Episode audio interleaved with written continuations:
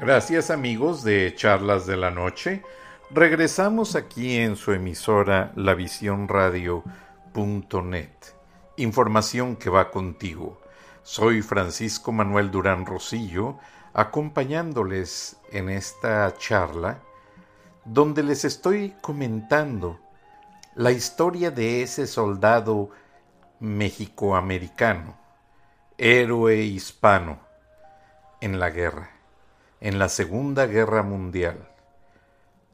Algo que no se dice fácil, pero él salvó a un pelotón y ese pelotón pudo reforzar en la lucha a otro grupo de soldados y gracias a ello se logró tomar el control de un territorio que ya, ya había sido ocupado por los nazis y sometido de una manera de lo más inhumana.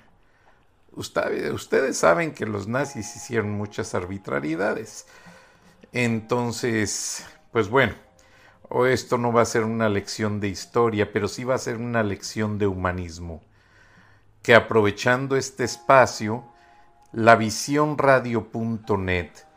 quiere hacer un homenaje a esos jóvenes que han entregado su servicio, ya sea en el Army, en un cuerpo de policía, en un cuerpo de bomberos, en la Marina, en la Guardia Costera, de tantas maneras que nuestros jóvenes latinos han hecho su servicio a este país, a esta gran bandera.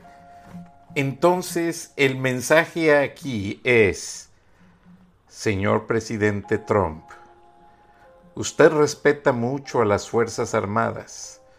Usted es un hombre que le da su lugar a esos valientes. En las filas de esos grupos de valientes o en los cementerios de esos valientes, también hay mexicoamericanos, también hay colombianos americanos, también hay salvadoreños americanos, también hay peruanos americanos, hay infinidad de gente de todos nuestros países sirviendo en el Army, en el Navy, en muchas partes de lo que son la gran gama de instituciones militares que componen los Estados Unidos. Entonces, si por décadas y generaciones completas, porque hay familias en que no solamente fue a servir el abuelo, también el hijo y el nieto ya anda ya en West Point. O sea, hay que ser respetuosos con ello. Hay que considerar esas situaciones. Hay que respetar esa parte de las familias que han sabido entregar a sus hijos a los ejércitos para que vayan a defenderlo lo que es la libertad, para que vayan a defender lo que es la soberanía, no solo de los países, sino del mundo. Ahora con tanto conflicto internacional, ya no es la defensa de un país, ya es la defensa de un grupo. Porque ese grupo ya está controlando cierto sector, como las fuerzas del Atlántico Norte, NATO, o que le llaman en español la OTAN y Estados Unidos activamente defiende muchas regiones del mundo. Tiene una base militar en Japón para defender allí a los países asiáticos de una posible intervención de Norcorea o de China. Tiene además bases en Alemania para controlar Europa. Históricamente, los Estados Unidos de Norteamérica, a través de su ejército, ha sido el policía del mundo. Eso hay que tenerlo muy en mente. Pero como les decía al principio del programa, si no lo hace los Estados Unidos, el mundo no tendría estabilidad. Sí hay mucha controversia y lo que usted quiera pensar, pero imagínese por un minuto si el mundo estuviera en manos de los nazis, o del talibán, o de Saddam Hussein, o de tanto enemigo de la humanidad, sería terrible. Se acabaría la libertad, entonces sí ya no podríamos ni ir a tomarnos una cerveza. Porque los grupos militares ponen su toque de queda y no puede salir nadie. Lo vivieron muchos gobiernos latinoamericanos, en Argentina, en Chile, en Guatemala ha habido golpes de Estado, gobiernos militares en El Salvador, en Brasil, en muchos países. En México hubo una época en, en que un militar quería ser presidente, pero no lo dejaron. Victoriano Huerta, pero tuvo que dejar el ejército para poder meterse a la política. Y bueno, son muchas cosas, pero esta lección no va a ser ni de historia ni de hablar casos polémicos. Lo que estamos hablando el día de hoy es del reconocimiento a nuestros héroes hispanos que han sabido servir dentro de las Fuerzas Armadas. Y hay muchísimos jóvenes actualmente sirviendo. Estoy admirado de la gran cantidad de jóvenes que atienden a los reclutamientos del ejército. Cuando iba a visitar a mi hijo a la universidad, aquí en Georgia, veíamos a los grupitos de jóvenes haciendo su entrenamiento militar para el Army y el Navy y ellos van a clases, pero una parte del día y del fin de semana la dedican a sus entrenamientos. O sea, ellos tienen académicamente hablando la formación militar y eso se los valen como beca. Al terminar la carrera universitaria, ellos deciden si siguen la carrera en el ejército y les toman en cuenta la carrera universitaria.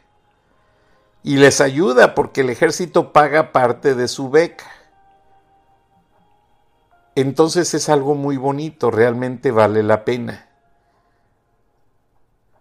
Yo que soy enemigo de ver vagos, chamacos que no quieren hacer una carrera, que no quieren estudiar. Honestamente, mi padre decía que él estaba muy contento cuando yo fui a hacer el servicio militar nacional, porque ahí te quitan lo vago, y sí es cierto, te quitan lo vago. Y hay de ti donde te metas en un problema de vagancia, porque hasta ahí llegaste. Recuerden cómo eran los padres antes. Mm. No nos dejaban ni fumar, ni tomar, eh, ni llegar tarde, ni hacer babosadas. Todo tenía que ser dentro de una disciplina. Ay, uno no solamente estudiaba, uno ayudaba con las labores de la casa, hacía uno los mandados, tenía uno que limpiar la recámara y tenía uno que además formar una serie de actividades en la semana, incluido trabajo dentro de los negocios de la familia. Porque los padres de antes no querían hijos mantenidos, lo que ahora llaman ninis, ni estudia ni trabaja. Imagínese, qué tontería. Eso, pues es muy triste porque está pasando en México.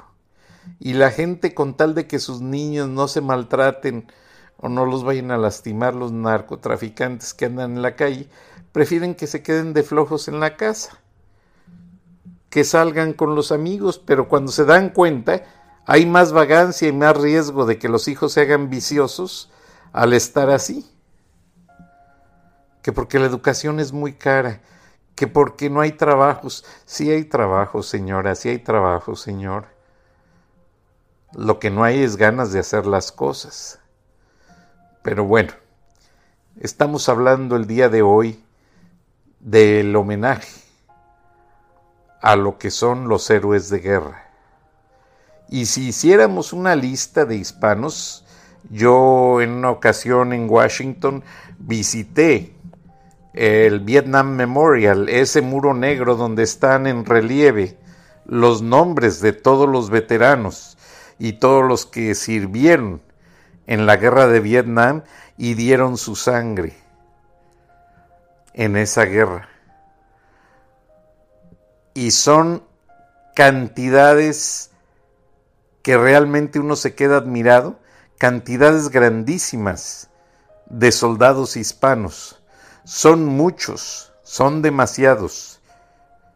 Y todos fueron a dar su vida con mucho orgullo y mucha honra por los Estados Unidos. En una ocasión, platicando con un amigo, los dos coincidíamos en que si nos llamara el ejército no lo pensábamos dos veces, incluso así como estábamos ya cincuentones, no lo pensábamos para agarrar el fusil, el equipo e ir a defender a este país. ¿Por qué razón? Porque este país nos ha dado todo, incluida lo más preciado, la libertad. Esa no tiene precio. Y les comenté en un programa que eh, cuando mi hijo estuvo en los Boy Scouts, fuimos con su mami a visitar en Carolina del Norte porque me lo encargaron que cuando pudiéramos lleváramos a los niños a esa base militar a ver los portaaviones y el equipo de aviones que había en esa base. Ya era la base y estaba convertida en un museo. Pero me llamó mucho la atención que en el bombardero, en el asiento de lo que es el piloto, esa visera para tapar el sol como la traen los carros, la traen los aviones.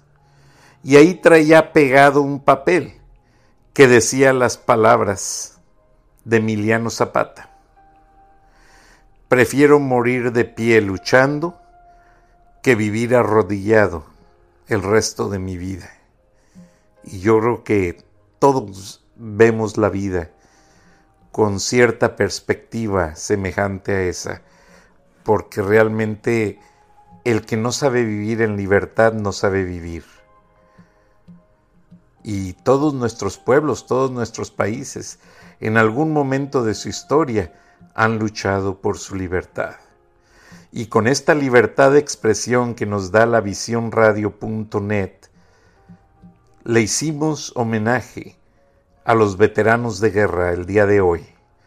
Me despido, el tiempo se nos ha terminado, pero los esperamos en la próxima edición de Charlas de la Noche. Se despide su amigo de siempre, Francisco Manuel Durán Rosillo.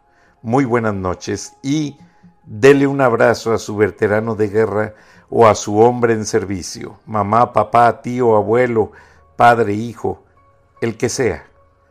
Saludos.